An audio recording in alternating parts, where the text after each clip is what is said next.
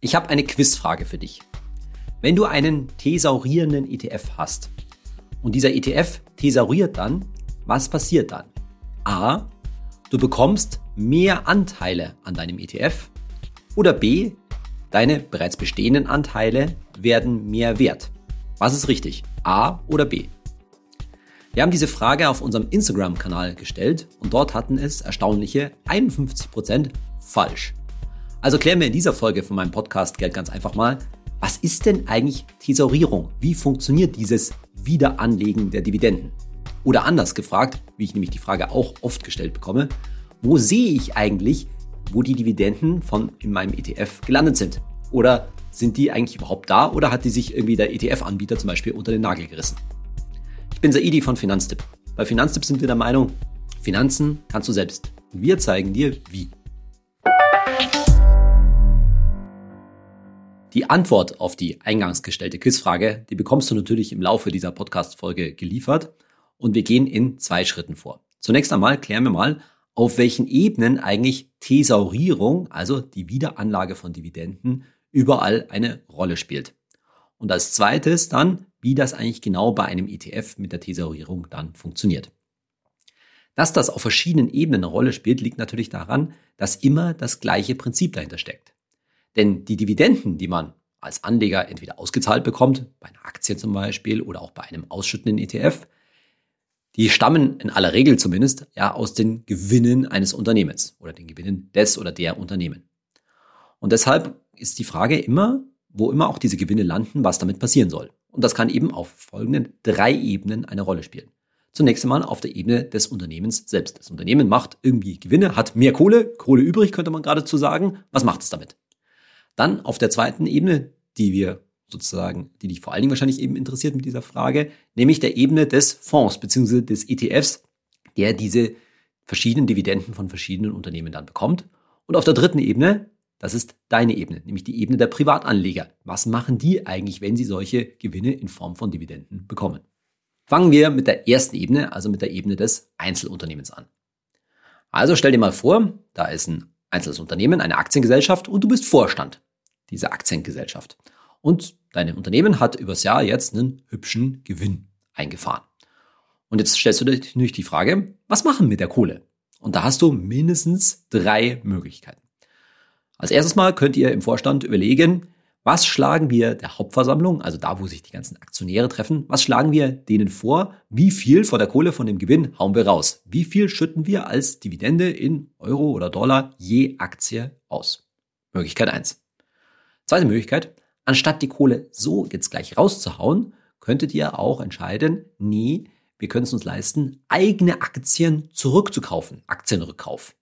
Das heißt, das eigene Unternehmen kauft die eigenen Aktien und nimmt sie damit quasi vom Markt, entzieht sie dem freien Handel, wodurch weniger Aktien übrig bleiben. Und wenn wir jetzt davon ausgehen, dass der Wert des Unternehmens jetzt nicht auf einmal plötzlich gesunken ist, weniger Aktien auf den gleichen Wert bedeutet, dass diese wenigeren Aktien mehr wert werden. Das ist also auch gut für die Aktionäre, denen ihr ja, den du als Vorstand ja verantwortlich bist, weil ihre eigenen verbliebenen Aktien damit tendenziell mehr wert werden. Und es hat noch einen anderen Vorteil, wenn anstatt eine Dividende zu zahlen, wenn die Aktionäre Dividende bekommen, dann müssen sie die, in aller Regel zumindest, direkt versteuern. Dagegen bei einem Aktienrückkauf, da kaufst du die Aktien ein und die verbliebenen, verbliebenen steigen im Kurs. Das muss natürlich, solange es nicht verkauft, ein Aktionär eben nicht sofort besteuern. Das hat also einen Steuervorteil. So, zweite Möglichkeit, dieser Aktienrückkauf. Dritte Möglichkeit, naja, ihr haut die Kohle als Vorstand überhaupt nicht raus, sondern ihr reinvestiert sie. Reinvestiert sie in euer eigenes Unternehmen. Indem ihr zum Beispiel eure Ausgaben für Forschung und Entwicklung erhöht, weil ihr sagt, wir müssen technologisch weiter vorankommen, wir müssen ein neues Produkt auf den Markt bringen, wir müssen das bestehende Produkt verbessern oder sowas in der Richtung. Oder wir nehmen die Kohle für die Übernahme eines Konkurrenten her, der uns zum Beispiel wertvolles technisches Know-how einbringt oder überhaupt Konkurrenz vom Markt nimmt. Oder als drittes, wir investieren einfach in mehr Marketing, weil wir damit mehr dann mehr Umsatz machen, was letztendlich den Gewinn erhöhen, was letztendlich dann auch dem Aktienkurs helfen sollte. Also verschiedene Möglichkeiten. Und wie du schon an meiner Beschreibung erkennen kannst, muss dabei natürlich logischerweise nicht immer die erste Möglichkeit, nämlich eine Dividende auszuschütten, die beste Möglichkeit sein. In aller Regel ist das übrigens auch keine 0 oder 1 Entscheidung. In aller Regel wird halt entschieden, dass ein bestimmter Prozentsatz des Gewinns als zum Beispiel Dividende ausgeschüttet wird und mit dem Rest des Geldes wird halt was anderes gemacht. wir Anleger, besonders wir Privatanleger, wir sind halt oft sehr Cash versessen. Wir sagen, ah, nur Bares ist Wahres und deswegen gucken halt viele Anleger immer nur auf die Dividende, weil die landet ja dann wirklich bei ihnen auf dem in aller Regel Verrechnungskonto vom Depot und dann sehen sie wirklich was Bares von ihrem Investment, das sie, wie gesagt, gleich versteuern müssen. Aber es kann natürlich sein, dass eine der beiden anderen Möglichkeiten für dich als Investor eigentlich viel besser wäre, wenn du die entsprechende Aktie hältst. Ein Aktienrückkauf, wie gesagt, den musst du erstmal, wenn dann eine Kurssteigerung äh, daraus erfolgt, die musst du nicht versteuern, während du eine Dividende eben sofort versteuer, versteuern musst. Und insbesondere kann es sinnvoller sein, dass eben das Geld gar nicht an dich als Aktionär und an alle, an alle rausgeht, sondern dass es absolut sinnvoller ist, dass das Geld im Unternehmen bleibt und dort reinvestiert wird. Warum? Weil es für das Geschäft des Unternehmens nachhaltig besser ist und damit auch langfristig für den Kurs deiner Aktie und damit natürlich für den Wert ähm, deines Depots letztendlich. Und dieses Problem, dass da oft Kohle rausgehauen wird, als Dividende zum Beispiel, die vielleicht nicht unbedingt rausgehauen hätte werden sollen, das gibt's öfter, als man meint. Denn öf öfters mal sitzen Unternehmen auf Kohle, mit der sie gar nicht wirklich wissen, was sie machen sollen. Und das gibt's derzeit in milliardenfacher Form, Form, denn sehr viele große Konzerne, zum Beispiel Apple, aber noch viele andere, die sitzen tatsächlich auf Milliarden, wo sie nicht wirklich wissen, was sie damit anstellen sollen, wie sie die derzeit investieren sollen. Und dann ist es auch nicht verwunderlich, dass sie die entweder als Dividende oder als Rebuy, als ähm, Aktienrückkauf am Ende raushauen. Und besonders gefährlich meiner Ansicht nach ist das für, wenn du Unternehmen, das stell dir vor, du bist Vorstand von einem Unternehmen, das seit ewigen Zeiten, seit sagen wir 20 Jahren immer eine Dividende und auch eine konstante Dividende oder noch besser eine steigende Dividende rausgehauen hat, dann stehst du quasi unter diesem Zugzwang zu sagen, ja, das muss ich natürlich dieses Jahr auch machen. Warum? Weil sonst meine Aktionäre enttäuscht sind, weil du hast halt dann viele Aktionäre an der Backe, die genau deswegen in dein Unternehmen investiert haben. Und da wäre es quasi ein Sakrileg, wenn man die Dividende auf einmal ja, kürzen würde oder sowas in Richtung. Während es aber gleichzeitig für das Geschäft, weil du ja ein altes, alteingesessenes Unternehmen mit einem alten Geschäftsmodell bist, das vielleicht nicht mehr so optimal funktioniert, wäre es vielleicht sinnvoll, mal in neue Sachen zu investieren, weil deine Aktionäre sollen ja auch nachhaltig, langfristig was von der Aktie haben. Das ist das Problem der sogenannten Dividendenaristokraten, was wir in der Folge über Dividenden und Dividenden-ETFs schon mal angesprochen haben. Also, nein, es ist nicht immer nur bares Wahres, denn du wirst ja sowohl Aktien als auch insbesondere deinen Aktien-ETF wahrscheinlich langfristig halten und möchtest, dass sich deine gehaltenen Titel, die Aktien in deinem ETF langfristig nachhaltig gut entwickeln und nicht nur jetzt mal spontan eine gute Dividende ausschütten. Deswegen eben Vorsicht mit dieser Vorstellung, dass es immer besser sei, wenn man halt Cash in the Tash, wenn man die Dividende auf dem Konto sieht. Wenn ein Einzelunternehmen seinen Gewinn in sich selbst letztendlich reinvestiert, dann spricht man in diesem Fall in aller Regel nicht von Thesaurierung, sondern das Wort Thesaurierung kommt eigentlich immer von der Fondsebene, also von der Ebene eines Fonds bzw. ETFs her.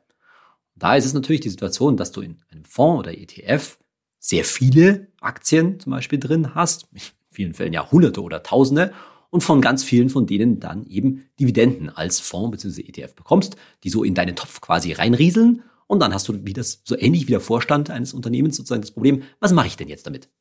Und tatsächlich ist die einfachere Lösung für einen Fonds bzw. ETF natürlich diese Dividenden als Ausschüttung an die jeweiligen Fondsanleger rauszuhauen. Das heißt, in bestimmten Abständen, in Deutschland typischerweise zum Beispiel quartalsweise, dann eine entsprechende Ausschüttung je Anteil, jede Fonds- oder beziehungsweise ETF-Anteil vorzunehmen. Das ist relativ simpel zu handeln, weil du weißt ja, wie viele Dividenden du bekommst ähm, du bekommen hast, wie viel ETF-Anteile es da draußen gibt und dann weißt du, kannst, brauchst du bloß dividieren und weißt, wie viel du je Anteil sozusagen rausschmeißen musst. Oder eben der Fonds, der ETF entscheidet sich dafür und sagt das natürlich auch, nein, ich bin kein ausschüttender Fonds, sondern ich bin ein tesaurierender Fonds, ein tesaurierender ETF. Ich behalte die Dividenden bei mir und lege die wieder an. Kaufe davon neue Aktien. Was sich so schnell in einem Satz sagt, ist aber in Wirklichkeit ziemlich kompliziert. Denn als ETF als Fonds bekommst du ja erstens sehr viele verschiedene Dividenden von potenziell Hunderten von Aktien in unterschiedlicher Höhe und auch natürlich nicht jedes Jahr das gleiche. Und wie reinvestierst du das jetzt? Also wie viele Aktien von was kaufst du davon eigentlich genauer? Und das gehen wir im zweiten Teil dieser Folge nochmal durch. Aber jetzt gehen wir nochmal erstmal eine Ebene weiter, weil es Thesaurieren ja auch auf deiner Ebene, nämlich in deinem Depot gibt. Auf der Ebene der Privatanleger, also auf deiner Ebene, stellt sich die Frage mit der Tesorierung natürlich immer dann, wenn du nämlich tatsächlich entweder eine Dividende von einer Einzelaktie oder eine Ausschüttung aus einem Fonds bzw. ETF bekommst. Denn dann landet das Geld eben auf dem Verrechnungskonto vom Depot und dann ist die Frage, was machst du denn damit? Und da gibt es ganz unterschiedliche ja, Zielsetzungen, was Leute damit machen. Zunächst mal musst du dir vor Augen halten, etwas, was wir hier bei Finanzip in meinem Podcast Geld ganz einfach ja nicht propagieren, dass es Dividendenfans gibt, die gucken vor allen Dingen darauf, wie viel sie zum Beispiel jeden Monat oder jedes Quartal an Dividenden bekommen, wie hoch der Cashflow da ist, den sie da generieren. Und ihr Ziel ist vor allen Dingen, diesen Cashflow zu steigern. Wie ich in der Folge über Dividenden und Dividenden-ETFs schon mal dargelegt habe, halten wir das ziemlich für Quatsch, weil dabei natürlich immer der Kurs des der jeweiligen Assets, also der Aktien oder des Aktien-ETFs, so ein bisschen außen vor bleibt. Denn es geht immer ums Gesamtvermögen oder anders gesagt um die Gesamtrendite, nicht nur um deine Dividendenrendite und deine Ausschüttungsrendite, sondern auch um deine Kursrendite. Du musst natürlich auch gucken, wie es sonst allgemein läuft. Aber egal, das Geld ist auf dem Verrechnungskonto und stellt sich eben die Frage, was macht damit? Es gibt natürlich jetzt Leute, die, sage ich mal, teilweise von so etwas leben. Die geben das Geld tatsächlich aus. Das ist dann halt eine gewisse Konzeption, das kann man machen. Es wird vielfach auch propagiert, ja, das ist ja das Richtige fürs Alter dann, weil dann bekommt man eben eine Aktienrente sozusagen, eine Dividendenrente, von der man dann teilweise leben kann. Ja, das ist schon richtig, bloß sage ich ja immer, dafür braucht man keinen ausschüttenden ETF und auch keine besonderen Dividendentitel, denn als Alternative kannst du dir schlichtweg einfach auch jeden Monat oder jedes Quartal meinetwegen aus deinem tesorierenden ETF oder aus von deinen Aktien etwas verkaufen. Auch wenn sich das immer noch für manche Leute komisch anfühlt, es ist letztendlich nur linke Tasche, rechte Tasche, läuft aufs Gleiche raus. Also nochmal, die Ausschüttungen, die Dividenden, die kann man natürlich soll ich jetzt sagen, verprassen. Also kann man natürlich verleben, einfach ausgeben. Aber ich glaube, in den meisten Fällen und bei den meisten jungen Leuten sozusagen steht natürlich das Thema, dass man ja Vermögensaufbau betreiben möchte. Und da ist der Gedanke, na ja, da gibt es sowas wie Zinseszinseffekt. Sprich, man sollte es ja doch wieder reinvestieren, was man da bekommen hat. Und dann sind wir natürlich wieder genau bei dem Thema. Letztendlich werden diese Dividenden, die Gewinne, dann wieder reinvestiert. Und auch wenn das niemand Thesaurierung wirklich nennt, ist es praktisch genau das Gleiche. Problem an der Stelle, kleineres, nicht riesiges Problem ist natürlich, dass diese Dividenden dann schon versteuert worden sind. Solange die unter deine 801 Euro Freibetrag fallen, ist es erstmal kein Problem. Im Gegenteil, dann ist es steuerlich sogar von Vorteil, weil dann ist es schon versteuert worden, obwohl du keine Steuern drauf gezahlt hast. Aber grundsätzlich, wenn es vor allen Dingen höhere Beträge sind, musst du dann eben vorzeitig Steuer bezahlen. Vorzeitig deshalb, weil wenn bei einem tesorierenden ETF die Dividenden gleich im ETF geblieben wären, dann gehe ich ja davon aus, dass du irgendwann mal in Jahrzehnten vielleicht diesen ETF verkaufen willst und dann erst die Steuer zahlen musst. Das heißt, haben wir schon öfter auch angesprochen, da hat ein tesorierender ETF eben einen Steuervorteil, weil er eben die Steuer sozusagen aufschiebt. Aber die Frage ist natürlich, wie machst du das dann? Da gibt es verschiedene Möglichkeiten. Du kannst entweder das einfach direkt wieder anlegen. Wenn du geringe Ordergebühren zahlst, ist das auch kein Problem. Eine andere Möglichkeit ist es, den eigenen ETF-Sparplan zum Beispiel oder auch einen Aktiensparplan um den ungefähren Betrag der Dividenden zu erhöhen, sodass man über den Sparplan letztendlich das Geld wieder reinvestiert. Automatisch passiert das mittlerweile übrigens auf den wenigsten Depots. Früher gab es mehr Depots, die so eine Funktion automatisch angeboten, angeboten haben. Das gibt es mittlerweile nur noch in seltenen Fällen. Aber wie du jetzt insgesamt erkennen kannst, es ist immer die Frage der Gewinnverwendung. Was machst du mit dem ja, übrigen Geld, könnte man fast schon sagen, auf der Ebene eines Unternehmens, auf der Ebene eines Fonds oder auch auf der Ebene von dir als Privatanleger? So, und damit kommen wir zum zweiten Teil der heutigen Folge und zur eben der Ebene des Fonds bzw. ETFs zurück und zu der Frage, wo sieht man eigentlich, dass ein tesorierender ETF die Dividenden wieder anlegt? Wo legt er die wieder an und wie stellt man sicher oder wo kann man sehen, dass das auch wirklich passiert? Das ist eine durchaus berechtigte Frage und die kann man relativ simpel für dich lösen, indem du dir nämlich den entsprechenden tesorierenden ETF auf einem der gängigen Datenportale im Internet mal anschaust. Also wenn du einfach zum Beispiel die ISIN, also die Kennnummer deines ETFs dort eingibst, gibt es ja genügend Datenportale, und dann kannst du auf diesen Datenportalen in der Regel auswählen, dass du eine zusätzliche Benchmark angezeigt bekommst. Also zum Beispiel, du gibst den ziemlich bekannten iShares Core MSCI World ETF ein, den wir ja auch bei Finanztipp empfehlen und lässt dir dann gleichzeitig den MSCI World in der, Achtung, Netto-Variante anzeigen. Die Netto-Variante des MSCI World oder eines Index ist diejenige, wo A, zwar die Dividenden eben schon drin sind. Das ist ganz wichtig, ja, dass das eben Total Return ist, wie man sagt, ja, dass es eingerechnet ist, dass es ein Performance Index ist, wie man, wie man auch sagt, dass aber gleichzeitig die sogenannten Quellensteuern, die beim die von den Dividenden nämlich abgezogen werden, dass die schon abgezogen sind, dass die schon verrechnet sind. Das ist dann die richtige, dieser Nettoindex, die richtige Referenzgröße für deinen tesorierenden ETF. Und das Problem ist leider, dass nicht alle Datenportale im Internet da zuverlässig arbeiten, dass nicht alle da die richtige Variante des entsprechenden Index hernehmen. Da muss man also leider ein bisschen aufpassen. Aber wenn wir mal sagen, das funktioniert und funktioniert natürlich für Standard-ETFs und Standard-Indizes wie den MSCI World in aller Regel ganz gut. Dann kannst du diese beiden Kurven, also den Chart des ETF und den Chart zum Beispiel des Index des MSCI World, übereinander legen. Und was sollte natürlich sein? Die sollten kaum voneinander abweichen. Denn das ist ja genau das Ziel eines ETFs, dass er so nah wie möglich an seinem Index dran klebt. Es gibt Phasen, manche einzelne ETFs, die schaffen es sogar ein bisschen besser zu laufen als der entsprechende Index, zum Beispiel darüber, dass sie Aktien verleihen, über Wertpapierleihe und solche, solche Sachen. Da wollen wir jetzt nicht näher drauf eingehen. In aller Regel muss es aber eigentlich meistens so sein, dass ein ETF geringfügig, geringfügig schlechter läuft als der Index. Warum? Naja, weil der Index so gesehen nichts kostet, das ist ja nur eine Rechengröße, das ist nur eine Statistik praktisch. Und der ETF kostet natürlich bekanntermaßen was. Ne? Kennen wir alle irgendwie 0,2, vielleicht 0,3 Prozent oder sowas in Richtung TER, Total Expense Ratio, pro Jahr. Diese Kosten sollte man vor allem über längere Zeiträume dann schon sehen, dass so ein ETF dann so ein bisschen immer dem Index hinterherhängt. Aber im Wesentlichen geht es darum, dass die natürlich ziemlich nah beieinander sind, der Index und der ETF. Und daran kannst du tatsächlich erkennen, dass die Dividenden da sind. Denn wenn die Dividenden nicht da wären, dann müsste der Abstand zwischen ETF und Index ganz schön ordentlich sein. Diesen Abstand nennt man übrigens Tracking-Differenz und das Ziel ist eben von dem ETF, diese Tracking-Differenz ziemlich klein zu halten. Warum musste der Abstand groß sein? Naja, weil die Dividenden dann, das wissen wir ja auch schon, einen doch ziemlich großen Anteil an der Rendite und sprich am Wert, an der Wertentwicklung des ETF ausmachen. Zur Größenordnung nochmal zur Einschätzung.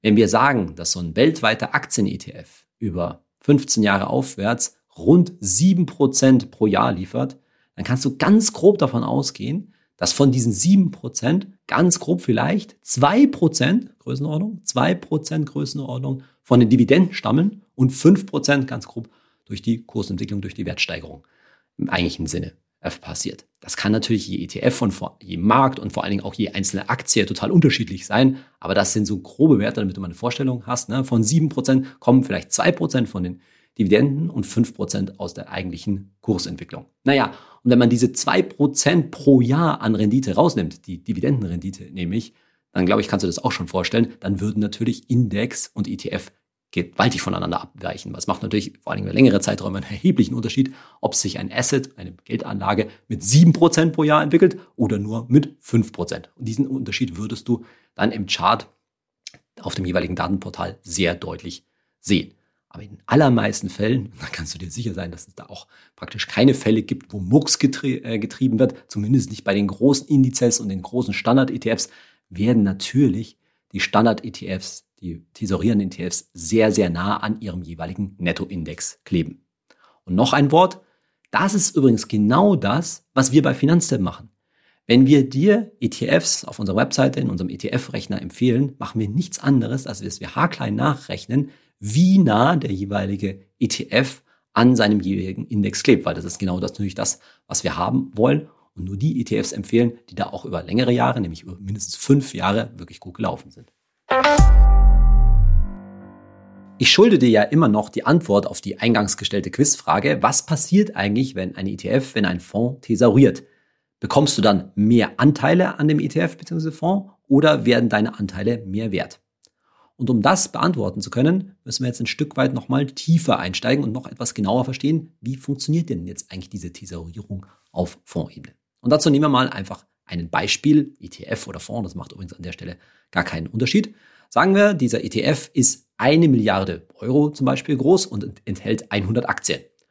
Und die größte Position im Fonds, also die Aktie, die den größten Anteil ausmacht, die Top Holding, die macht 5% aus. Und das sagen wir mal, sei jetzt die Apfel AG. Ja, und diese Apfel AG hält eben, das macht eben 5% von dem ETF aus, ist gleich von 5% von einer Milliarde Euro, macht 50 Millionen Euro. So, bei einem Kurs von zum Beispiel 20 Euro, wenn diese Aktie einen Kurs von 20 Euro hat, dann hat dieser ETF, hält der von der Apfel AG 2,5 Millionen Aktien. 2,5 Millionen Aktien. Ich mache dieses Beispiel hier, damit du auch mal ein bisschen eine Vorstellung hast, mit welchen Größenordnungen und welchen Stückzahlen wir da eigentlich bei so einem ETF sprechen. So, und jetzt sagen wir, dass die Apfel AG Dividende ausschüttet. Und zwar schüttet sie 40 Cent Dividende je Aktie aus. So, 40 Cent bei einem Aktienkurs von 20 Euro, kommst du schnell darauf, das entspricht einer Dividendenrendite von, nicht ganz zufällig, 2%. Und jetzt haben wir ja gerade gehört, unser ETF, der hält 2,5 Millionen Apfelaktien, 40 Cent Dividende je, je, je Aktie, also mal 2,5 Millionen, macht eine Million Euro Dividende. Bruttodividende. Und du kannst dir auch wirklich vorstellen, dass das Geld jetzt sozusagen von der Apfel AG ausgeschüttet wird, überwiesen wird auf das Konto des ETF. Bloß habe ich gerade schon gesagt, Bruttodividende, da landen nämlich nicht wirklich eine Million Euro, sondern da geht Steuer noch weg. Körperschaftssteuer 15 Prozent. Das heißt, nicht eine Million Euro bleiben übrig, sondern 150.000 Euro weg, bleiben nur noch 850.000 Euro Netto-Dividende. Dieses Thema mit der Körperschaftssteuer, ja, das gibt es tatsächlich. Da fallen eben auf Ebene des Fonds bzw. des ETFs Steuern an. Und ja, die gehen zu Lasten deiner Rendite letztendlich. So ein kleiner Ausgleich dafür ist, dass, wenn du dich erinnerst an die Folge zu Steuern auf ETFs, dass ja bei Aktienfonds bzw. Aktien-ETFs 30 Prozent der Erträge steuerfrei sind. Mit Erträge sind zum Beispiel Dividenden oder Ausschüttungen gemeint, aber auch zum Beispiel natürlich, wenn du verkaufst. Da sind also 30 Prozent steuerfrei. Diese 30% Steuerfreiheit, Teilfreistellung, wie man das nennt, die sind eigentlich dazu da, um ausländische Quellensteuern auszugleichen. Also wenn der Fonds, der ETF von ausländischen Aktien, in den USA zum Beispiel, Dividende kassiert, dann geht da ja auch schon Quellensteuer, nämlich an das ausländische Land, weg. Und dafür sind diese 30% Steuerfreiheit eigentlich da, um das auszugleichen, damit dann nicht so eine Doppelbesteuerung vorliegt. Der Punkt ist einfach der, dass die Quellensteuer natürlich nicht in allen Ländern gleich ist und nicht überall 30 Prozent beträgt. Ja, in den USA beträgt sie 30 Prozent, aber eben nicht überall. Und damit letztendlich gleichen diese 30 Prozent Steuerfreiheit, diese Körperschaftssteuer, von der ich am Anfang geredet, diese 15 Prozent, ein Stück weit aus, aber auch nicht vollständig.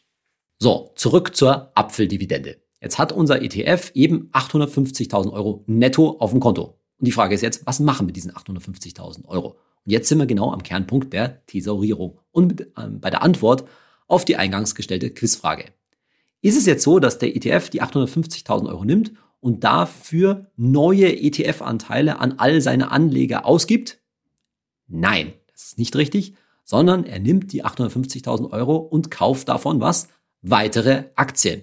Und dadurch, dass er weitere Aktien kauft für 850.000 Euro, werden die bestehenden ETF-Anteile mehr wert. Also die Antwort auf die eingangs gestellte Quizfrage, die Antwort B war richtig. Du kriegst keine neuen Anteile, wenn dein thesaurierender ETF thesauriert, sondern deine Anteile werden ein bisschen mehr wert. Der Kurs des ETFs steigt ein wenig. Jetzt ist natürlich die Frage, wie macht der ETF das eigentlich genau? Wie kauft er jetzt von diesen 850.000 Euro neue Aktien? Und da gibt es prinzipiell zwei unterschiedliche Methoden. Methode A lautet, dass er für die 850.000 Euro einfach neue Apfelaktien kauft. Also die entsprechende Dividende einer Aktiengesellschaft nimmt und von dieser entsprechenden Aktie dann mehr kauft.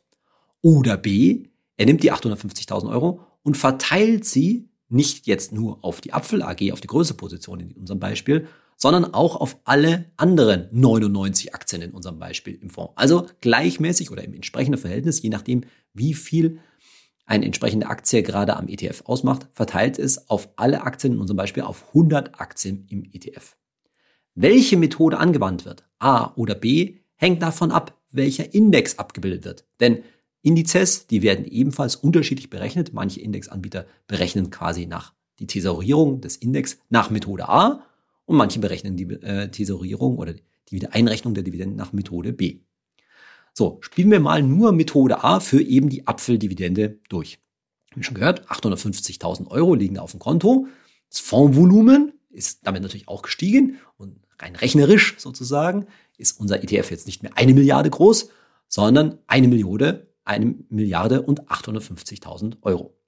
Und jetzt wird Methode A angewandt. Für die 850.000 Euro werden neue Apfelaktien gekauft. Wie gesagt, wir sagen, gehen wir davon aus, da ist der Kurs Klammer auf, schon Ex-Dividende, Klammer zu, 20 Euro für die Apfel, für die Apfelaktie, 850.000 Euro dividiert durch 20, 20 Euro macht 42.500 Apfelaktien, die unser ETF also jetzt kaufen kann.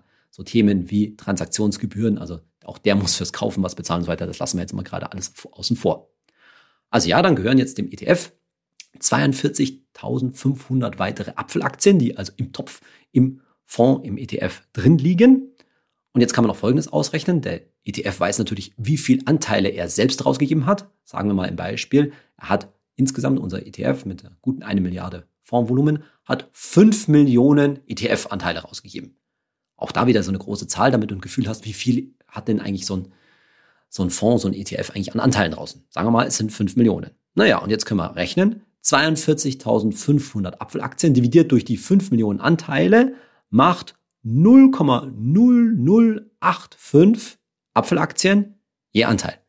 Also wenn du zum Beispiel einen oder einen Anteil an diesem ETF halten würdest, dann ist dein einer ETF-Anteil durch diese Tesorierung um 0,0085 Apfelaktien mehr wert geworden. Ich weiß, sehr homöopathisch, aber genauso musst du dir Tesorierung vorstellen. Wenn du dir denkst, boah, ist das kompliziert, dann warte jetzt mal Methode B ab. Methode A ist nämlich vergleichsweise noch einfach, da werden ja nur neue Apfelaktien gekauft. Aber bei Methode B wird die Dividende, also die 850.000 Euro, jetzt auf alle 100 Aktien in meinem Beispiel in dem ETF verteilt. Und ich mache das jetzt nicht für alle 100 durch, sondern ich spiele es nur mal, sagen wir mal, für die zweitgrößte Position durch. Sagen wir mal, die zweitgrößte Position im ETF, die liegt bei 3%, macht 3% des gesamten Fondsvolumens aus. Und das sei jetzt mal dann die Bär AG. So, die Bär AG steht derzeit bei einem Kurs, die Bär Aktie von 51 Euro. Und jetzt wird einfach gleichmäßig verteilt.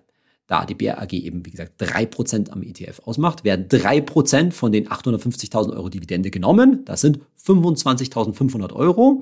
Dann dividieren wir die 25.500 Euro durch den Kurs von der Bär AG. 51 Euro macht 500 Stück. Also kauft der Fonds, der ETF, 500 Bär AG Aktien, Bär Aktien, die sozusagen ins Fondsvolumen, ins ETF-Volumen reinfließen und so weiter. Die drittgrößte Position, wenn die zum Beispiel 2% ausmacht, kriegt 2% von der Dividende ab, werden entsprechend Aktien gekauft und immer so weiter und immer so weiter. Und jetzt kannst du schon erkennen, das ist ganz schön aufwendig. Denn wir reden ja gerade nur darüber, über eine Dividendenausschüttung von einer Position im ETF. Klar, von der größten Position von der Apfel AG, aber da hast du jetzt 100 Aktien drin und wenn die allergrößte Anzahl ausschüttet, naja, dann passiert dieser ganze Vorgang sage ich mal, vielleicht nicht 100 Mal, aber bestimmt irgendwie vielleicht zum Beispiel 70, 80, 90 Mal. Und noch dazu zu unterschiedlichen Zeitpunkten, denn die schütten natürlich nicht alle gleichzeitig aus. Das ist total unterschiedlich, je nachdem, welche Aktien äh, das sind. Zum Beispiel bei US-Aktien ist es relativ üblich, dass quartalsweise ausgeschüttet werden. Und selbst alle US-Aktien schütten natürlich nicht am gleichen Tag aus. Dagegen bei deutschen Unternehmen zum Beispiel ist es relativ üblich, dass nur einmal im Jahr Dividende gezahlt, gezahlt wird.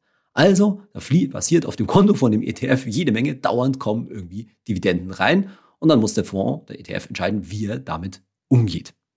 Und dabei stellt sich das gleich das nächste Problem. Und übrigens, wir reden ja hier nur von einem ETF mit 100 Positionen. Wie du weißt, haben große ETFs, Standard-ETFs meistens mehrere hundert Positionen. Und wenn du so einen weltweiten hast, dann hat der auch mal tausend von Positionen und muss von all denen die Dividendenzahlungen verarbeiten. Meine Fresse. Natürlich ist das logischerweise alles nur mit sehr guten Computersystemen äh, möglich und nötig. Aber jetzt hast du ein bisschen eine Vorstellung, wo eigentlich deine TR, die Kosten, die du für deinen ETF bezahlst, wo die 0,2, 0,3 Prozent, wo auch immer, wo die eigentlich hingehen. Bestimmt zu einem nicht unerheblichen Teil in die entsprechenden Computersysteme. In der Praxis mit dieser ganzen irren Menge von laufenden Dividendenzahlungen hat so ein Fonds, so ein ETF folgendes Problem. Einerseits will er natürlich möglichst schnell die Dividenden, wenn er eben thesauriert, möglichst schnell wieder anlegen, möglichst schnell immer wieder weitere Aktien kaufen, weil, wie bei dir auch, sollte so ein ETF das Geld nicht auf dem Konto rumliegen lassen, weil da macht es natürlich keine Rendite. Also das Geld sollte möglichst nicht so lange auf dem Konto rumliegen. Andererseits, lauter so Mini-Käufer die ganze Zeit von solchen Aktien, das kostet auch so ein ETF, so ein Fonds, durchaus Geld. Da gibt's auch Transaktionsgebühren, Ordergebühren. Also ist man als ETF sozusagen, auch im Sinne der Anleger natürlich, wiederum bestrebt, diese Käufe möglichst zusammenzufassen, also zu größeren Tickets, wie man sagt, zu größeren Stückzahlen zusammenzufassen, um eben nicht so oft kaufen zu müssen und Kosten zu sparen.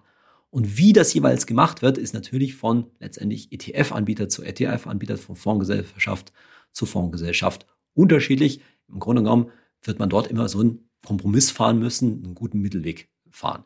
Was klar ist, dass das ein enorm komplexer Prozess ist, der auch laufend stattfindet und deswegen, das ist vielleicht auch so eine grundlegende Antwort, kannst du das in dem Grunde genommen nicht sehen. Das ist ein laufender Prozess, den die Computersysteme ausführen und man sieht nicht, dass irgendwie an einem bestimmten Tag, zum Beispiel am 1. April oder so etwas in Richtung, der Kurs des ETFs einen Sprung nach oben macht, weil genau an diesem Tag tesoriert wird, sondern wie gesagt, ist ein laufender Prozess.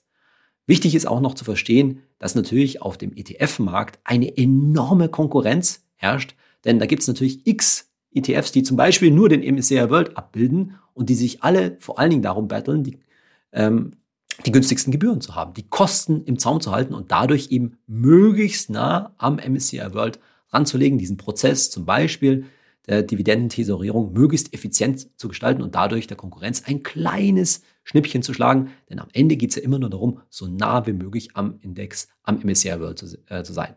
Letztendlich, die Konkurrenz unter den Anbietern ist für dich als Anleger nur gut, weil das hält die Kosten niedrig und die Konkurrenz, ja, wie man so schön sagt, belebt das Geschäft und sorgt dafür, dass die Prozesse in den Fonds, in den ETFs effizient sind, sodass deine TR am Ende ja relativ gering bleibt. Die heutige Podcast-Folge wird etwas länger, denn in unserer Kategorie Hey Saidi habe ich heute zwei Fragen gleich, die ziemlich deckungsgleich sind, die zur letzten Folge auf Instagram kamen. Zum einen von Roko1234 fragt, welche Auswirkungen hat der Payment for Order Flow für uns passive Anleger? Und zweitens, zweite Frage von Linus.egenik. Wie zukunftssicher sind Neo-Broker wie Scalable, Trade Public und so weiter? Da geht es um folgendes Problem, dass es derzeit ja eine Bestrebung gibt von Seiten der Europäischen Union, die das sogenannte Payment for Order Flow, Flow zu begrenzen. Was steckt da dahinter? Also, du kennst wahrscheinlich auch die entsprechenden Neo-Broker, wie eben Trade Republic, bekanntester Name, Scalable, Smart Broker, das sind die drei, die wir derzeit bei Finanztipp empfehlen. Vielleicht hast du auch dort dein Depot und die sind natürlich super günstig. Entweder du zahlst einen Euro für eine Order oder gar nichts, ja, oder wenig mehr. Also das ist eigentlich super günstig. Und da fragt man sich natürlich eigentlich, wie können die eigentlich überleben? Wovon leben die denn eigentlich? Naja, die leben vor allen Dingen davon, dass sie deine Orders bei ganz bestimmten Handelsplätzen, also nicht einfach über die Börse Frankfurt zum Beispiel, über Xetra ausführen, sondern über bestimmte Börsen, wie zum Beispiel Getex in München oder die L&S Exchange im Fall von Trade Republic in Hamburg. Und dafür, dass die wenn du einen Sparplan machst oder eben eine Einmalanlage machst, dass die das zu einer bestimmten Börse, zu einem bestimmten Handelsplatz rüberschieben, kriegen die Provision dafür. Die wir kriegen davon, ja, weil die, die Börse sagt, ja, herzlichen Dank wir, wir, äh, für das Geschäft. Da kriegt ihr einen kleinen Obolus äh, da, dafür, dass das eben nicht zum Beispiel über Xetra, über die Börse Frankfurt abgewickelt, äh, abgewickelt wird. Und das macht einen ganz gehörigen Einnahmeteil für die Neo-Broker wie Trade Republic aus. Da läppert sich natürlich einiges. Jetzt gibt es aber die Befürchtung, und die ist auch nicht ganz von der Hand zu weisen, dass dort bei den entsprechenden Börsen ja die Kurse nicht so vorteilhaft sind wie sonst wo. Da kann ich dich gleich mal beruhigen, das hat man auch schon mal kurz in der Podcast-Folge angesprochen. Das ist so lange kein Problem, wie wenn du während der Börsenöffnungszeiten, also werktags ganz grob zwischen 9 und 16.30 Uhr handelst. Denn dann sind die gesetzlich verpflichtet, also auch GetTex oder NS Exchange, mindestens genauso gute Kurse zu stellen wie eben die Referenzbörse, die in aller Regel die Börse Frankfurt, also Xetra, ist. Hast du also kein Problem. Aber außerhalb der Börsenöffnungszeiten kann es dann passieren, dass du über Trade Republic und Smart, Scalable etc. einen nicht so günstigen Kurs bekommst. Und das ist nämlich genau der Grund, warum wir dann eben auch sagen, das sollte man nur während der Börsenöffnungszeit machen. Keine Sorge, dein ETF-Sparplan übrigens, der wird natürlich während der Börsenöffnungszeiten ausgeführt. Das haben wir bei Finanztipp mal untersucht. So, lange Rede, kurzer Sinn. Die und diese Geschichte, dass da ja so eine kleine Provision, nenne ich es mal, ein Payment eben fließt von dem Handelsplatz an den jeweiligen Neobroker, das will die Europäische Union eventuell unterbinden. Und das hätte natürlich massive Auswirkungen auf das Geschäftsmodell, wie Trade Republic etc und könnte unter Umständen dazu führen, dass dort die Preise steigen. Da müssen die schlichtweg für ihre Orders mehr verlangen. Aber die ganze Sache ist relativ komplex, weil das betrifft natürlich nicht nur, wenn das so eine gesetzliche Regelung käme, nicht nur die Neo-Broker, sondern auch alle anderen Broker und alle anderen Banken. Also auch wenn du ein Depot bei einer Direktbank wie der ING oder Comdirect hättest, auch die bekommen, vielleicht nicht in so hohem Ausmaß, aber tendenziell ebenfalls diese, diese Payments, diese äh, Provisionen. Und die werden ja dann auch äh, verboten. Letztendlich wird sich die ganze Sache noch eine ganze lange Weile hinziehen. Da ist noch gar nichts in trockenen, trockenen Tüchern. Wir sind uns nicht mal sicher, ob da wirklich 2022 was kommt, denn vielleicht wird dann auch noch dagegen geklagt und so weiter. Also mal ganz ruhig. Im Moment sehen wir da überhaupt kein, kein Problem. Und selbst wenn es soweit wäre, sagen wir mal, irgendeiner von den Neo-Brokern würde die Gebühren extrem anziehen. Naja, was machst du in dem Fall? Du würdest natürlich dann dein Depot irgendwo anders hin äh, übertragen zum relativ gesehen noch günstigsten äh, Anbieter. Und nochmal, diese Depotübertragung ist ja von gesetzlicher Seite geregelt. Darauf hast du einen Anspruch, auch wenn das in vielen Fällen dann nicht ganz schnell passiert. Aber letzt, letztendlich hast du die, die Möglichkeit, diesen Gebühren dann zumindest mittelfristig aus dem Weg zu gehen. So, jetzt hast du, glaube ich, in der heutigen Folge ein besseres Verständnis über diesen, ja, letztendlich ziemlich komplexen Prozess der Tesorierung gewonnen. Da ist schon einiges los, wenn man mal unter die Motorhaube eines solchen ETFs drunter schaut und hast hoffentlich jetzt auch Vertrauen, dass deine Dividenden in deinem tesorierenden ETF nicht irgendwie einfach weg sein, weg sind, weg sein können. Und das kann dir mit ETFs, die Finanztipp empfiehlt, sowieso nicht passieren. Jetzt hatten wir auf die Quizfrage eingangs geantwortet, hm, die Anteile werden durch Tesorierung mehr wert und du bekommst keine neuen Anteile. Aber jetzt kann man sich daran natürlich sofort die nächste Frage stellen. Naja, aber wie passiert, da kommen doch ab und zu mal, irgendwie müssen doch da mal mehr Anteile von so einem ETF auf den Markt kommen. Das kann ja nicht immer nur die gleiche An Anzahl sein, insbesondere wenn da immer mehr Leute drin anlegen wollen und so weiter.